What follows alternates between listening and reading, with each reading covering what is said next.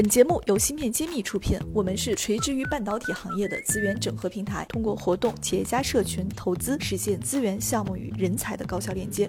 关注芯片揭秘公众号，我们与你共创国潮新生态。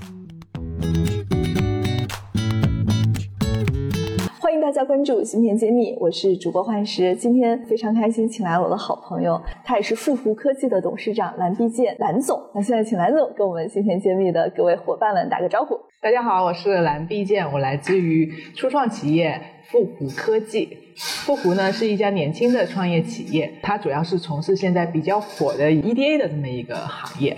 是啊，你你自己都提了火。本来我今天请你来就是想让你跟大家来解读解读 EDA 的，毕竟我知道你也是在 EDA 这个圈子里边沉浸多年，现在创业又做 EDA 相关的公司，就是特别想听听怎么这么有勇气，对吧？那我们先从第一个问题来聊，就是你先给我们讲一讲国内的 EDA 的现状嘛，因为我们确实伴随着华大九天呐、阿卡斯啊，还有星河呀这样的公司逐步的被资本市场所关注，越来越多的。资本圈的朋友也在问我说：“国内 EDA 到底怎么样？”那你来讲讲。嗯，好呀。那个，我相信现在呢，大家对于 EDA 这个词肯定不陌生哈，被教育的很熟了。对 对对，对于大家一提起 EDA 就会说卡脖子，可能大家会有一些个概念，但是我这里面呢还是多说两句吧。为什么是卡哈？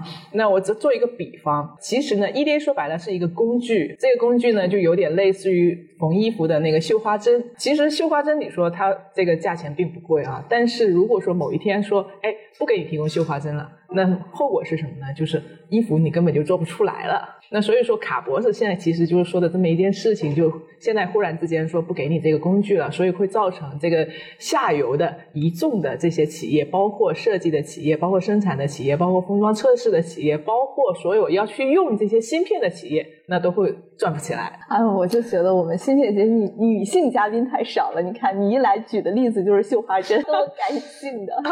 对，那现在就是大家都知道卡了，那怎么样呢？现在这个你为什么又敢去进这个赛道呢？就是因为它卡，你就要进吗？其实也并不是哈，因为这个确实中国的 EDA 呢是有它的历史原因，所以呢起步比较晚，然后企业呢相对来说也比较小，所以呢现在呢总体还是一个比较处于一个追赶的这么一个形形式吧。但是呢，其实因为这几年大家也意识到了这么一个问题，所以呢在大力布局。现在其实国内有几十家大大小小的 EDA 的公司，这个就跟绣花针一样，它其实也在各个不同的细分赛道上面去进行一些不同的布局。例如有在专门给这个晶圆厂去提供相应的建模呀、服务啊这一类的。那么领头的企业有包括像盖伦啊、广利威这样的企业。那么也有一类呢是最近这些新兴的这个创业企业，EDA 的创业企业，他们主要是集中在这个数字上面去做一些验证。他们是给这些做大的像。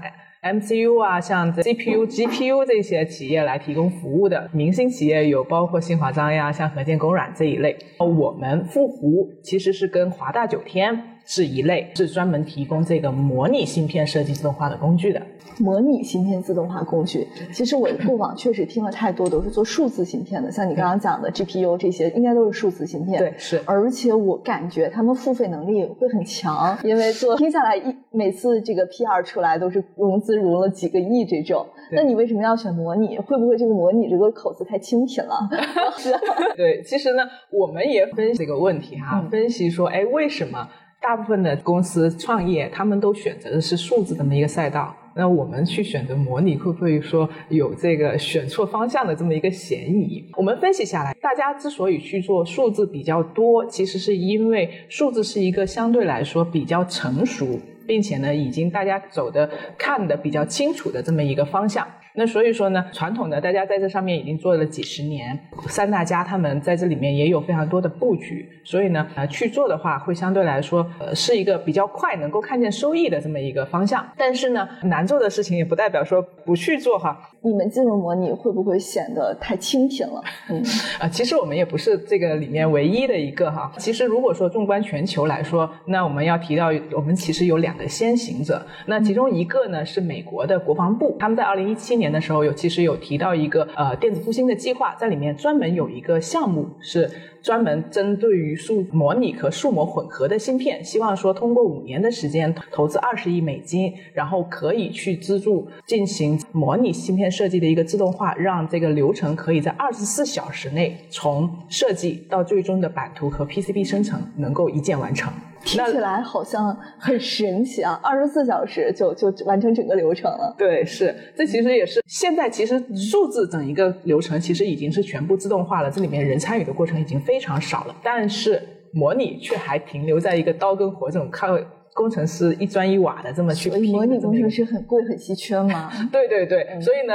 这也是为什么我们选择这个方向的一个很重要的一个原因。我们认为，经过了这二十多年的这个发展，自动化的一个发展，以及计算机技术的一个发展，这个自动化也应该要普及到模拟的芯片的这个领域了。那除了国防部，另外一个先行者又是谁呢？呃，另外一个其实是谷歌，它在今年的六月份发布了一个官方网站上面发布了一个网站，是说登录这个网站就可以 build your own silicon。那说的就是说，只要有一定基础的人，那么登录他们的网站，利用他们的工具，就可以实现一键把的芯片给制造出来。当时我看到这个消息的时候，我就觉得是不是骗子？而且好像还是免费的，对不对？对，是的，是的，是的。这个非常让人觉得很很震惊吧？就当时的震惊感是很强的，因为我是外行嘛，我的只能感觉好像，哎，以前不是做芯片很难吗？现在感觉好像上面搭一搭就出来了，这个还很很难相信的。对，其实就是说，这个我们其实一直是在觉得说，哎，这个模拟芯片自动化的这一天终于要到来了。谷歌作为任何一些这个电子信息技术的一个先行者嘛，它已经走在前面，给我们立了一个榜样，所以说也更加坚定了我我们的一个信心，说这一步是可以走到的。并且呢，我们坚信的是说，这一步走到，它会带来一个什么样的一个变化呢？就是说，现在的芯片基本上都是通用芯片，需要花大价钱去做，并且呢，不是专门针对某一些特定的方向的，就会造成说，哎，我有一些客户去进行应用的时候，其实它的要么有一些功能是用不上的，要么呢，就是呃，有一些并不是特别匹配他们的一些应用，并不是最好的一个组合。但是如果说，这一项技术真正成熟的话，我们可以看到的是，以后大家去做应用的时候，终端去需要去应用芯片的时候，它完全可以去定制一个自己的芯片，这样就可以实现一个性能跟价格的一个优化，嗯，最大化。这个最大化你有感觉吗？就会区别跟之前有多大的一个变化？负吗？对，这完绝对是一个颠覆。那现在大家可以看到的说，哎，这个电子芯片的这么一个呃市场，大概是百亿的这么一个市场。呃我们估计说，哎，当大家都可以自己去定制自己的芯片了以后，这个市场会。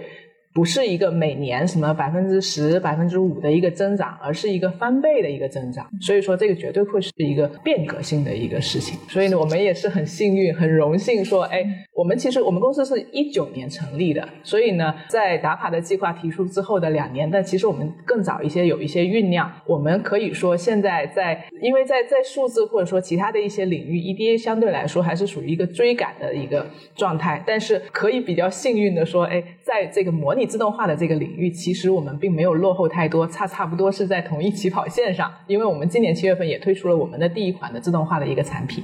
本期节目就是这样了，下一期我们继续和富虎科技的蓝碧健女士共同来聊一聊初创公司如何探索新的赛道，以及他们的阶段性成果和未来的规划。我是空降芯片圈的幻石，下一期我们接着聊。